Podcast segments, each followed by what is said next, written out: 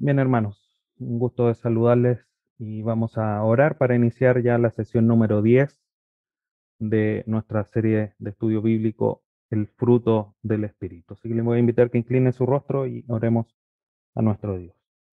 Padre Santo, vamos ante tu presencia agradecidos una vez más por este tiempo que nos concedes, por poder seguir avanzando en, en esta serie que ha sido de mucha ayuda para poder comprender esto que es tan importante como el fruto del Espíritu en nosotros. Ayúdanos en la clase del día de hoy para poder comprender la manifestación que estaremos estudiando el día de hoy, el, noveno, el octavo elemento del fruto del Espíritu. Y, y así, Dios amado, poder seguir transformando nuestra vida a la luz de tu palabra para glorificar tu nombre, todo lo que tú eres a través de nuestra vida. Dirígenos, queremos hacer todo para tu gloria, danos sabiduría desde ya para poner en práctica todo lo que entendamos el día de hoy y así, Padre Santo, podamos cumplir con tu propósito en nosotros. Te rogamos todo esto a través de tu Hijo Jesús. Amén. Bien, hermanos. Entonces, como siempre, una pequeña introducción para meditar y, y iniciar hoy la, la clase. Warren Wisby dice lo siguiente, así como el fruto no puede crecer en todos los climas, el fruto del Espíritu no puede crecer en la vida de todos los creyentes. El fruto crece donde el Espíritu y la palabra obran en abundancia. A lo mejor la primera parte suena un poquitito eh, difícil de comprender a la luz de que obviamente si somos creyentes y el, está el Espíritu Santo en nosotros, las manifestaciones del Espíritu Santo se van a dar porque es la voluntad de Dios. Pero aquí lo que el autor está poniendo en realce, y es lo que quiere decir el resto del contexto en lo que él plantea este, este, como este párrafo, eh, es el hecho de de la responsabilidad que nosotros tenemos como hijos de Dios de ser llenos del Espíritu, como dice Efesios 5:18, y de conocer cada día más la palabra de Dios. En estos dos elementos, y podríamos incluso agregar eh, la oración como un tercer elemento, un tercer factor, para nosotros como hijos de Dios, eh, producir el fruto y darlo en abundancia. Eh, y es algo que de alguna manera hemos ido meditando, viendo en las escrituras, también a través de estos, pensamientos de estos eh, buenos eh, pastores, buenos estudiosos de la palabra, buenos teólogos, como el que estamos leyendo el día de hoy, donde dice mucha verdad a la luz de lo que dice la escritura. Es una realidad que el que produce el querer como el hacer es Dios en nosotros a través de su Espíritu Santo pero es también verdad que nosotros tenemos una responsabilidad de buscar, de inquirir, de indagar cada día más, de esforzarnos en la oración. Y eso es una responsabilidad de cada creyente y cada creyente va a tener que dar cuenta respecto de las obras que hizo y que no hizo. Entonces, en cuanto al fruto del Espíritu, si bien Dios va a provocarlo, es en aquel creyente donde está lleno de, que está lleno del Espíritu y que busca la palabra y que mora en abundancia, como dice Colosenses 3:16, ahí Pablo a los Colosenses, que la palabra de Cristo mora en abundancia en vosotros, eh, es en ese creyente, con esos elementos, que el fruto se va a producir de mayor manera, de una manera más fácil, de una manera más abundante.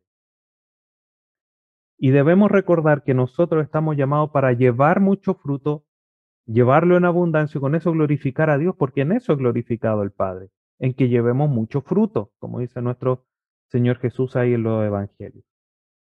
Entonces, eh, hoy día un poco para introducir y pensando ya en que nos vamos acercando al final de esta serie, cada, cada elemento que hemos ido estudiando, cada una de las manifestaciones si bien es la obra sobrenatural del Espíritu Santo en nosotros, queridos hermanos, nosotros no podemos olvidar que también tenemos que buscar, como dice el salmista, como el siervo brama por las corrientes de las aguas, por así, oh Dios, clama por ti el alma mía. buscando, indagando. Eso es lo que nosotros debemos hacer. Si queremos llevar fruto, queremos glorificar a Dios, tenemos que, que esforzarnos en medio de todas las circunstancias difíciles, y ahí podríamos conversar un buen momento, pero en medio de todas las circunstancias difíciles, nosotros debemos de esforzarnos para poder llevar fruto. Y eso va a desencadenar una serie de, de, de cosas positivas, de resultados positivos que se van a producir en nosotros.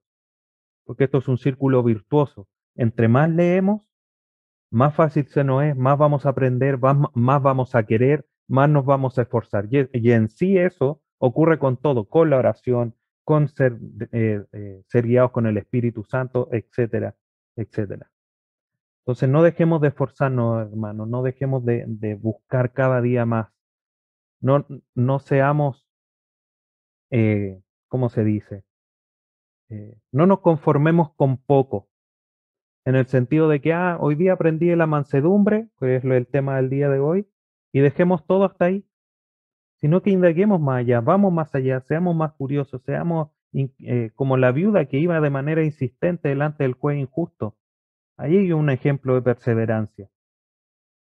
Así debemos perseverar nosotros en la búsqueda de nuestro Dios. Pero bueno, eso a modo introductorio. Hoy día, como les estaba mencionando, vamos a estar viendo la mansedumbre, como ya eh, es costumbre. Estamos viendo aquí esta, esta tabla de inicio.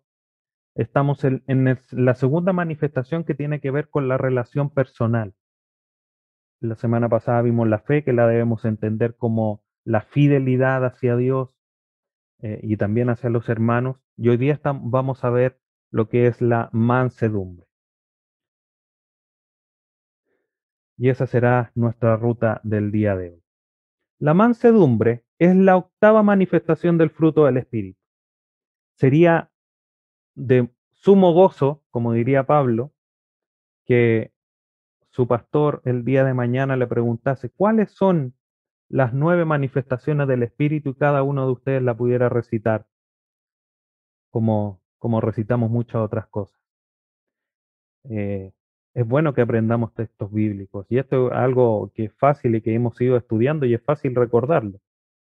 Eso además nos ayuda a saber qué, cuáles son lo que, los elementos que nosotros debemos ir manifestando.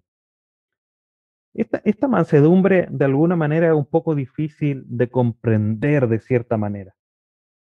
¿Qué, ¿Qué, es lo que significa? Quizás se nos viene a la mente Moisés, que se decía que no había más hombre más manso que él en las escrituras, eh, o en la tierra, mejor dicho. Eh, y eso nos genera un poco conflicto porque vemos algunas situaciones de Moisés que uno dice, ya, pero eso no es ser tan manso. Al golpear la piedra, de manera con, con, como conversaba con Dios. Pero el estudio del día de hoy espero que despeje todas esas interrogantes, por lo menos de manera eh, bastante general y amplia. Ahora, para ir adentrándonos un poquitito en el tema, la mansedumbre la podemos comprender como un equilibrio. Un equilibrio que de cierta manera tiene eh, un grado de, flexibilidad, o de, movimiento, ya no es algo tan rígido o moverse sobre una línea, puede ser que nos podamos mover dentro de, cierta amplitud de movimiento hacia los lados. Entonces debemos comprenderla como ese equilibrio entre la incapacidad de, airarse o aquellos que no se enojan nunca y aquellos que se enojan por todo. ¿Ya? Si bien eso nos da un, amplio espectro de un equilibrio, esa es un poco la, la, eh, la, cómo debemos comprender lo que es la mansedumbre. Ya es algo que está ahí al medio. Ya vamos a ver definiciones más precisas, pero es para ir ya sentando un poquitito de qué es lo que estamos hablando. Ahora, ya teniendo en cuenta esto, es interesante mm, eh, decir y tener en cuenta que esta manifestación del Espíritu no se aplica a Dios, a diferencia de las anteriores que se habla de la paciencia de Dios, se habla del amor de Dios, por ejemplo. Explícitamente en las escrituras no se habla de la mansedumbre de Dios. Pero sí se habla de la mansedumbre de Jesucristo. Y eso es interesante de, notar. Jesucristo habla, y, lo vamos a notar en algunos versículos que vamos a estar revisando, que Él dice, ser manso y humilde de corazón como, como soy yo. Eh, pero de Dios no se dice lo mismo, a distinción de todos los otros elementos que sí se aplican a Dios. Ahora, ¿qué aplicaciones tiene eso? A lo mejor ya sería un estudio más profundo teológico para definir si eso tiene alguna implicancia en el carácter de Dios. Pero al menos es interesante notarlo. Pero como al menos lo tiene nuestro Señor Jesucristo y Él lo demanda de nosotros, no, eh, el que no se aplique a Dios no le resta importancia para que nosotros lo manifestemos, porque nuestro Señor Jesús sí fue manso. Ahora, lo otro que hay que tener en cuenta, antes ya de ir a entrar una definición clara y precisa de lo que es la mansedumbre, es que aquel trato manso, aquel trato con mansedumbre hacia las personas, es solamente el reflejo de un corazón que está siendo transformado o que ha sido transformado por el Espíritu. El trato duro, el trato, eh, por decirlo de otra manera, violento, el trato sin humildad, es una demostración de un corazón que no ha sido transformado por el Espíritu Santo. Ahora, eso hay que ponerlo también en contexto. No quiere decir que nosotros en nuestra naturaleza caída de repente no pequemos. Y obviamente, por decirlo de alguna manera, se nos arranquen las cabritas para el monte. O, obviamente nos descontrolemos y no mostremos mansedumbre, para decirlo de una manera un poco más, más eh, clara. Eh, entonces no quiere decir eso. Pero sí la realidad de mostrar un corazón eh, manso es porque hay una obra del Espíritu Santo en nosotros. Y eso obviamente lo entendemos porque la mansedumbre es una obra del Espíritu. Y, también teniendo en cuenta algo que hemos meditado, si bien eh, las personas pueden manifestar cierto grado de mansedumbre, de amor, de paciencia, etcétera, etcétera, ninguno va a agradar y glorificar a Dios tanto como si nace de la obra del Espíritu Santo en nosotros. Por eso es importante que nosotros busquemos ser llenos del Espíritu. Y eso sería un buen tema de estudio también, estudiar el Espíritu Santo, su obra en nosotros, cómo es que debemos ser guiados por Él, etcétera, etcétera. Pero eso será tema de un estudio más adelante, si Dios así lo permite. Vamos entonces a, ver cómo podemos definir, como usted ya sabe y ha sido la costumbre durante este, esta serie, Vamos a ver tres definiciones para ver de manera un poco más amplia cada concepto y tener un, un concepto claro de lo que es la mansedumbre. El léxico Lexham dice de la mansedumbre que es el actuar de una manera gentil y o suave. Así, con esas palabras sencillas lo define este diccionario. El pastor John MacArthur dice de la mansedumbre, es la actitud humilde y amable que permite la sumisión paciente en medio de las ofensas, libre por completo de cualquier deseo de venganza o retribución. Y aquí ya, obviamente, entramos un poquitito más a aguas más profundas para comprender qué es lo que es la mansedumbre. Y se van repitiendo algunos conceptos que son necesarios comprender. Primero, es algo que que demuestra amabilidad, que demuestra humildad en el trato. Y otro punto importante que se manifiesta aquí es el hecho de que aún la mansedumbre se manifiesta en las situaciones difíciles donde hay ofensas, donde hay donde se le apunta con el dedo. Ahí, como se dice, se agacha el moño, se muestra humildad y se actúa, no se, se guarda silencio, y no se eh, anida en el corazón ningún tipo de deseo de venganza o de retribución. Eso no es digno de un creyente. Y aquí obviamente se entrelazan todos los elementos porque alguien que, desea la venganza no, es alguien que está, por ejemplo, manifestando ni paciencia ni amor. Y empezamos a, a, a ver esa red que se genera en todos estos elementos del fruto del Espíritu.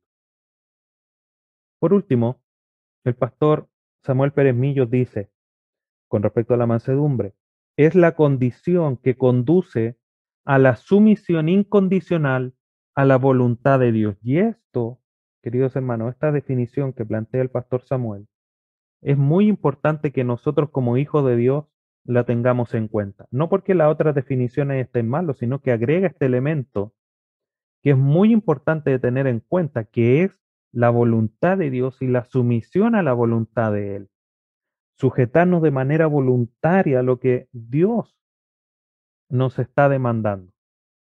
Y aprovechando hacer un adelanto, dejarlo ahí un poquitito con el hambre para el domingo, justamente habla de esta sumisión la, enseñanza del día domingo con respecto a los siervos ahí en Tito capítulo 2. Entonces vamos a estar tocando un poquitito eh, de, de, la mansedumbre, obviamente con un aspecto mucho más general de lo que Tito está diciendo. Pero volviendo a, esta definición, es, muy necesario que tengamos en cuenta esto, hermanos, de que esta, este trato amable, este trato humilde, gentil, eh, a pesar de que sean, eh, eh, hayan ofensas, situaciones difíciles de por medio, el no abrigar en nosotros venganza ni retribución, tiene que ir sujeta, tiene que estar a la sombra de la voluntad de Dios, de nuestra sujeción, de nuestra sumisión a la voluntad de Dios. Y de cierta manera ahí tenemos una, una definición quizá un poco extensa, no tan corta, pero clara de lo que es la mansedumbre. Y lo, lo reitero para que de alguna manera nos quede claro. Es la mansedumbre, el trato amable, humilde, aún en situaciones difíciles, sin buscar venganza o retribución, buscando la sumisión incondicional a la voluntad de Dios. Eso es la mansedumbre. Podríamos agregar a eso algunos aspectos que vamos a ir viendo, pero que no tienen que ver con, no airarse o con, eh, o de alguna manera con esto que les mencionaba de un poco de ser un poco flexible, ya que tenemos aquí un, como un camino un poco más ancho donde poder movernos y que debemos de, obviamente aplicar a nuestra vida con sabiduría y con conocimiento de Dios. Vamos viendo algunos aspectos importantes de lo que es la mansedumbre. Moisés es un ejemplo de mansedumbre, sin lugar a duda. Números capítulo 12. Números capítulo 12, versículo 3. Yo voy a estar leyendo en la nueva versión de las Américas, la y voy a ir haciendo ahí algunos detallitos con respecto a lo que dice la, la Biblia eh, Reina Valera que pueden estar utilizando ustedes. Dice números 12.3, dice, Moisés era un hombre muy humilde, más que cualquier otro hombre sobre la superficie de la tierra. La Reina Valera menciona que dice que eh, Moisés era el hombre más manso sobre toda la tierra, o algo similar a eso. Y nótese lo que dice, que era el hombre más manso sobre la tierra, no era perfecto en mansedumbre. ¿Ya? Entonces aquí de alguna manera vamos clarificando algunas cosas. Era el más manso, lo que no quiere decir que era 100% manso. ¿Ya? Para decirlo, para eh, manifestarlo con otras palabras. ¿Ya? Entonces, Moisés es un ejemplo de mansedumbre. Pero hay otro ejemplo aún mayor, y que es, sin menospreciar a nuestro querido Moisés, es nuestro Señor Jesucristo. Él es el mayor ejemplo de mansedumbre. Si lo miramos a la luz de la definición que hicimos hace un momento, con un trato amable, suave, yendo a la cruz del Calvario, con ofensas, con latigazos, se sometió de manera incondicional a la voluntad del Padre. Eso es el ejemplo más grande de mansedumbre. Mire lo que dice Pablo ahí en la segunda carta a los Corintios. Segunda carta a los Corintios, capítulo 10, versículo 1.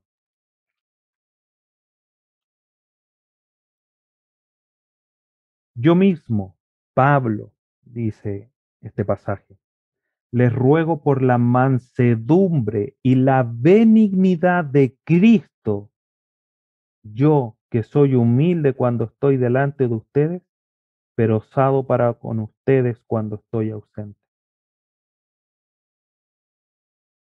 Y Pablo le está diciendo, miren, Cristo, el ejemplo que nos está dando, Él fue manso, fue benigno. Le ruego por eso a ustedes.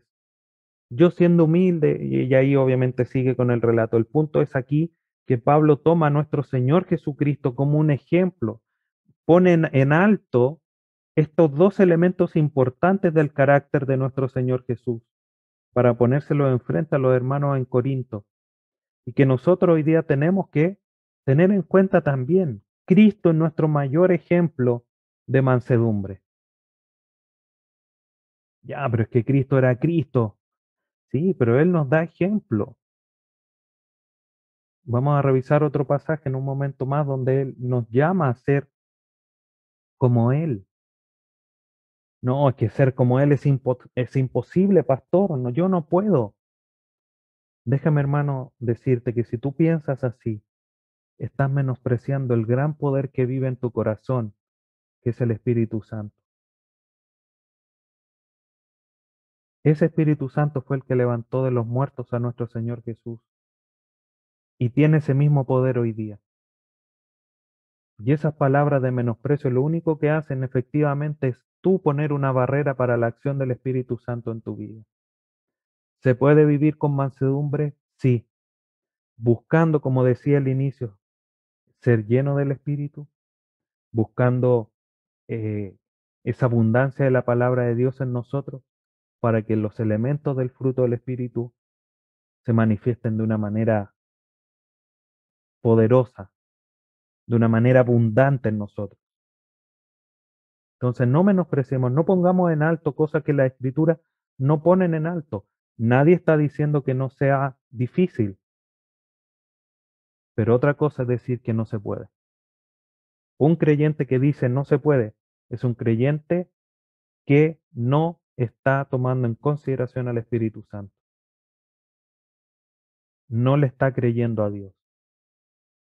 Y eso de cierta manera es grave. Pero bueno, no quiero desviarme del tema, pero era necesario hacer esa exhortación, hacer esta aclaración, queridos hermanos. Y no solamente con este, con este elemento del el fruto del Espíritu, sino que con cada uno. Porque hay algunos que es más fácil que otros de manifestar. La mansedumbre quizás sea una de las más difíciles. Pero para ir animándonos, los mansos poseen una bienaventuranza y ahí ya nos empieza a gustar. Cuando no nos hablan de, ser azotados, de ser menospreciados, de ser apuntados con el dedo, nos dicen, no, hay una bienaventuranza, hay una promesa, hay una bendición, ahí ya nos empieza a gustar, porque así somos nosotros. Hay que decirlo. Mateo 5:5 dice lo siguiente. Aquí en el inicio del famoso Sermón del Monte dice, Bienaventurados los humildes, dice la nueva versión de las Américas, Reina Valera dice, bienaventurados los mansos, pues ellos heredarán la tierra. Una bienaventuranza, dichosos, gozosos aquellos mansos, porque van a heredar la tierra. Qué bendición, hermano, de parte de Dios, que nos dé estas promesas. Y lo importante de todo es que pues, es que yo nunca voy a poder ser manso porque yo soy así. Dios nos da al Espíritu Santo que nos transforma, que tiene todo el poder y la autoridad para hacerlo en nosotros. Y además, si eso se lleva a cabo, Dios nos bendice. ¿Sabes lo único que tienes que hacer, hermano, para que eso ocurra? Negarte a ti mismo, tomar tu cruz y seguir al Señor Jesús. Eso es lo único. Pero Ay, que es difícil negarse uno mismo tomar la cruz. nos cuesta. Y es algo que en, por lo menos en las palabras es tan sencillo. Niéguese a sí mismo, tome su cruz y sígame.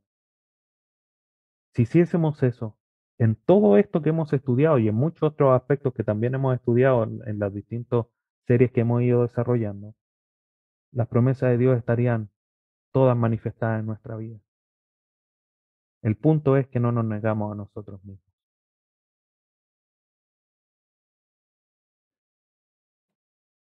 De parte de Dios, a través de las escrituras, vemos que no solamente hay una promesa que nos anima, sino que también, de cierta manera, hay un mandato que debemos de buscarla y debemos de vestirnos, obviamente con mansedumbre, que es el tema del día de hoy. Vamos a la primera carta de Pablo a Timoteo, capítulo 6, versículo 11.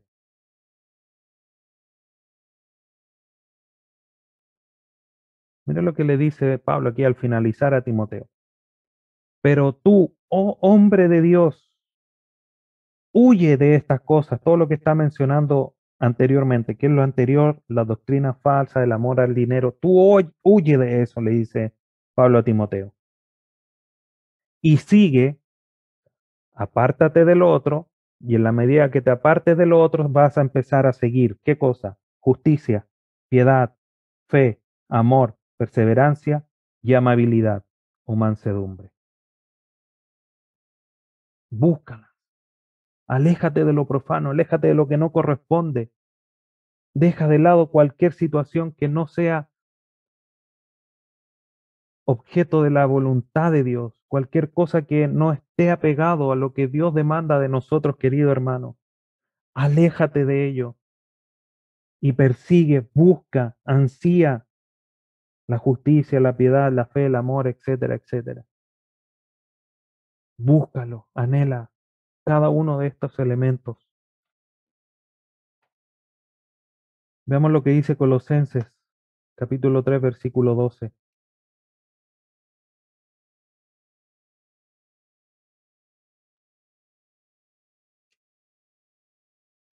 Colosenses capítulo 3, versículo 12. Entonces ustedes, como escogidos de Dios, si yo preguntara y nos pudiésemos ver ahora y dije, ¿cuánto hay, ¿cuántos escogidos de hoy, de Dios hay hoy aquí? Todos deberíamos estudiar, eh, levantar nuestra mano teniendo la seguridad de nuestra salvación, de la obra del Espíritu Santo en nosotros. Bueno, ustedes, escogidos de Dios, santos llamados, revístanse de tierna compasión, bondad, humildad, mansedumbre y paciencia. Entonces aquí nos quedamos presos. Porque nos gusta decir que somos escogidos de Dios, pero cuando vemos que aquí se habla de bondad, de compasión, de humildad, paciencia, mansedumbre, y que debemos revestirnos de ella, o sea, debemos de manifestarla, de, de tenerla en nosotros, ya la pista se pone un poco más pesada. Pero a nosotros debemos de buscarla y debemos de vestirnos con ella. La mansedumbre, que es el tema del día de hoy, pero sin dejar todos estos otros elementos que estos dos pasajes han nombrado. Hoy tanta cosa, pastor, que hay que hacer. Solamente lo único que tú tienes que hacer, y insisto en esto, es negarte a ti mismo para que esto florezca en tu vida, porque es la obra del Espíritu Santo. Niégate a ti mismo, busca a Dios. De eso se trata el negarse a uno mismo y tomar la cruz. Y vas a ver que esto empieza a florecer en tu vida. Cuando frente a esta situación de querer servir a Dios, de querer vivir conforme a las demandas de Dios, que Él tiene para sus hijos, nos van a preguntar, nos van a decir de buena o de mala manera, ¿por qué tú crees eso? ¿Por qué tú vives así? ¿Por qué aquí? ¿Por qué allá? Y frente a esa situación, quizás cuando nos preguntan viene más fácil, pero aunque nos pregunten mal, debemos de presentar defensa de nuestra fe con mansedumbre. Aquí hay dos pasajes, pero vamos a leer solo uno. el otro lo pueden revisar ustedes después para reafirmar la idea. Pero, por ejemplo, segunda Timoteo, segunda carta a Timoteo,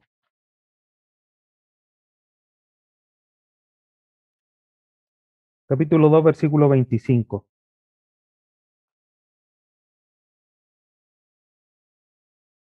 Dice, debe reprender con mansedumbre o tiernamente a los que se oponen por si acaso Dios les da el arrepentimiento que conduce al pleno conocimiento de la verdad. Con mansedumbre, con siendo mansos. Porque ¿qué es lo que sucede cuando alguien nos demanda de nuestra fe y nos empieza a atacar? ¿Qué es lo que nos gustaría hacer? Agarrarlo a, un par de coscachos. O por lo menos agarrarlo de los hombros y darle una, una pequeña zarandeada, como dice ahí en los evangelios. ¿No? Con manera mansa, humilde. Y algo similar dice también ahí Pedro en el capítulo 3, versículo 15, en su primera carta con mansedumbre. ¿Por qué creemos? ¿Por qué nos conducimos así? Pero además de tener que presentar una defensa con mansedumbre para poder recibir la palabra de Dios, también tenemos que tener mansedumbre.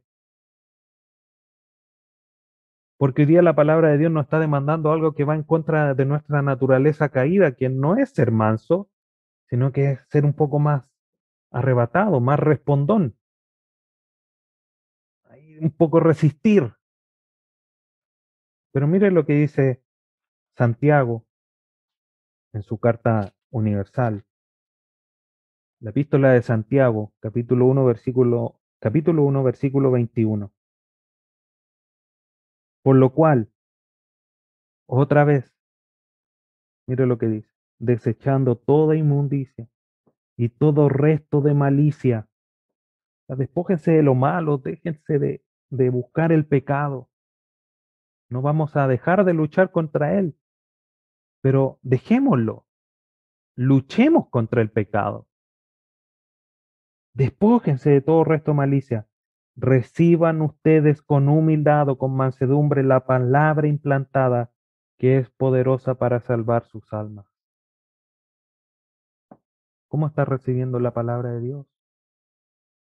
Estas últimas enseñanzas de Tito han sido muy confrontacionales a los ancianos o los de más edad, a las ancianas o las hermanas de más edad, a las señoritas, a los jóvenes, todas con demandas legítimas, porque es la palabra de Dios. Y quizá han sido incómodas de recibir. Pero ¿cómo la has recibido? ¿La recibiste con mansedumbre? la recibiste con humildad, porque es la palabra de Dios. Es la que puede salvar. No porque todavía no seamos salvos, somos salvos porque creímos en Jesús, pero la obra completa de salvación en nosotros es a través de la palabra. Ese proceso de santificación en el que estamos es por medio de la palabra. ¿Cómo la está recibiendo? Con mansedumbre. Eso es una pregunta que solamente tú puedes responder. pero que es necesario de considerar. Cristo nos llama a seguir su ejemplo de mansedumbre.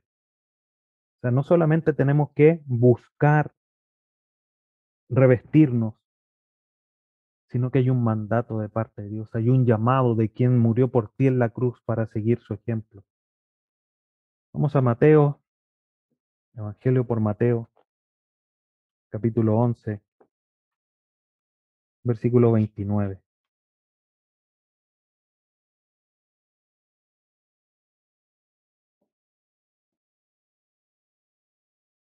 Dice, tomen mi yugo sobre ustedes y aprendan de mí. ¿Qué tenemos que aprender de ti, Señor Jesús? Que soy, que yo soy manso y humilde de corazón y hallarán descanso para sus almas.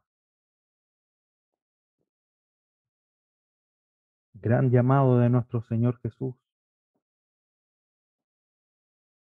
Muchas veces somos como esos animalitos que que están recién domesticando, que no, que cuesta un montón, mucho ponerle el yugo.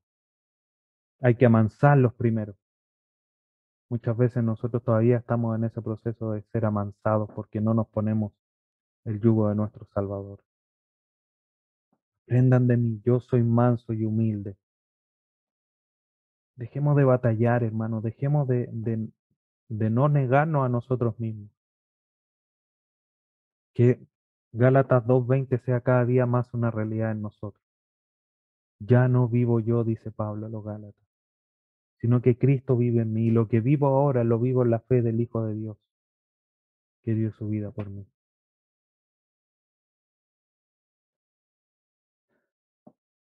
Y además, la mansedumbre no solo debe ser manifestada a los creyentes, debe ser de manifestada a todas, a todas las personas. Tito, solamente voy a leer este pasaje porque ya pronto vamos a estar estudiando este pasaje. Tito capítulo 3, versículo 2. Dice que no injuren a nadie, ¿no? que no sean contenciosos, sino amables, mansos, mostrando toda consideración para con todos los hombres. Todos los hombres. Y también de eso trata la palabra del día domingo, dejándole otro enganche. Ahí la palabra de Dios a los esclavos con aplicación directa a aquellos, que trabajamos el día de hoy. Pero que obviamente demanda de un carácter para todos los hijos de Dios. ¿Cómo es que puedo tener o cultivar la mansedumbre? Primero, conociendo el carácter de Cristo. Si Él dijo, yo soy manso y humilde, ¿cómo es que podemos saber del mayor ejemplo de mansedumbre para seguirlo es conociéndolo, sus actos, su carácter, cómo es que los evangelios no hablan de él. Pero no solamente conocerlo, sino que también seguirlo, como bien leímos ahí en Mateo 11, 29, negando a nosotros mismos y viviendo esa vida de Cristo. Como dice Gálatas 2.20 también. pero además despojándose de todo lo viejo. Lo leímos. Dejen toda malicia, todo resto de malicia, toda iniquidad. Todo esto deja atrás, Timoteo le decía a Pablo, el amor al dinero, la falsa enseñanza. Dejen todo eso atrás. Revístanse con lo nuevo.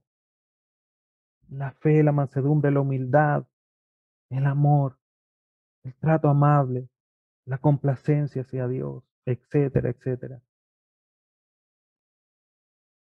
Pero además, viviendo la vida en el Espíritu Santo. Efesios 5, 18. Antes bien, no os embriagáis con vino, sino sed llenos del Espíritu Santo. Cuando nosotros somos controlados por el Espíritu Santo, que es eso finalmente lo que el texto quiere decir de Efesios 5, 18,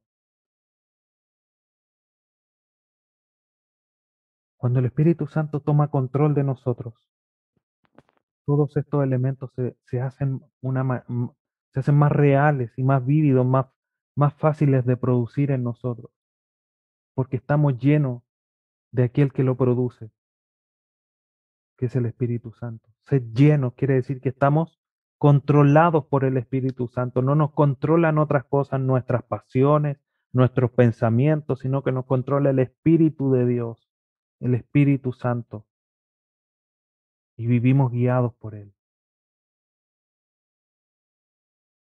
Dos alertas para ya ir concluyendo.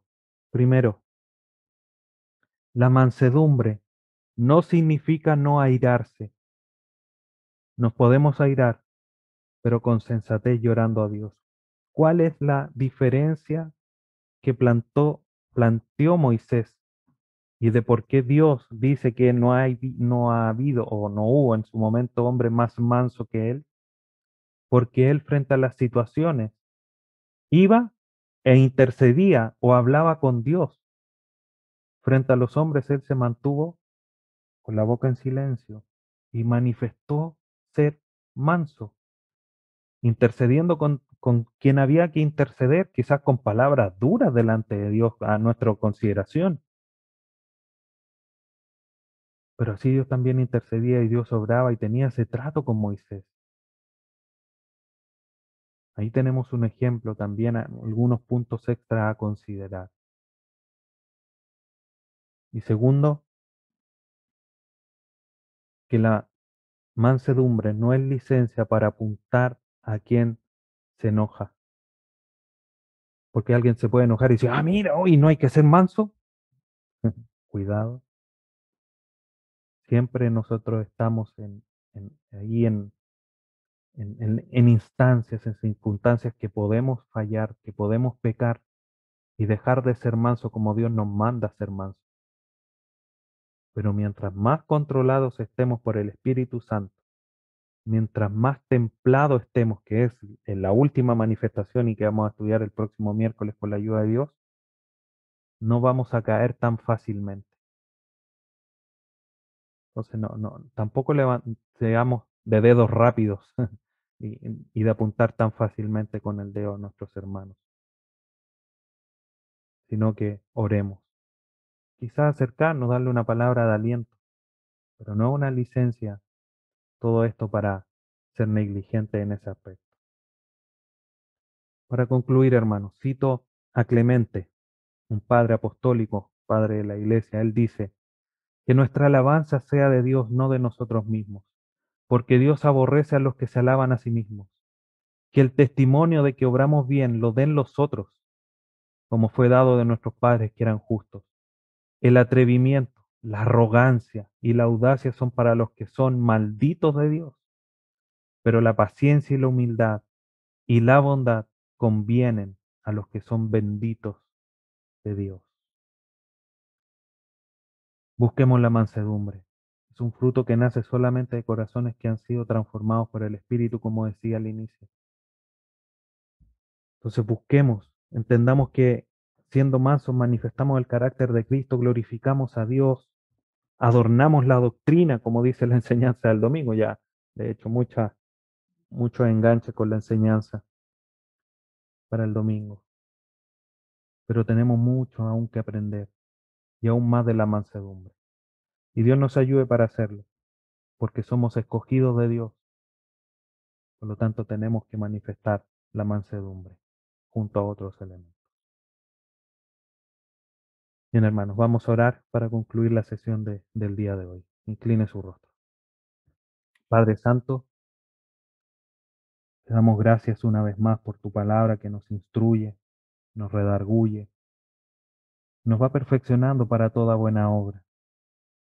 Gracias por todo lo que tú nos enseñas, por todo lo que nos has dejado revelado y aún más por tu Espíritu Santo que mora en nosotros para poder que, que estos elementos sean realidad en nosotros, sean posibles. Ayúdanos, Señor, a quitar muchas veces de esas palabras fáciles, de no puedo, no, no creo poder, eh, es que aquí, es que ya siempre excusándonos sino que podamos ser creyentes fieles, conocedores del Espíritu Santo que mora en nosotros para decir, sí puedo, porque mora el Espíritu Santo en mi vida. Y así podamos glorificar tu nombre, Dios amado. Ayúdanos. Ayúdanos para seguir creciendo. Sigue moldeando nuestro carácter a la imagen de tu Hijo Jesucristo. Y en todo, tu nombre sea glorificado y puesto en alto. Te damos gracias, Padre Santo. Te agradecemos por esta sesión del día de hoy. Tú la confirmas en nosotros, rogándote una vez más por sabiduría para poner en obra cada uno de estos elementos, en particular la mansedumbre que hemos estudiado el día de hoy. Te agradecemos todo para tu gloria. Amén.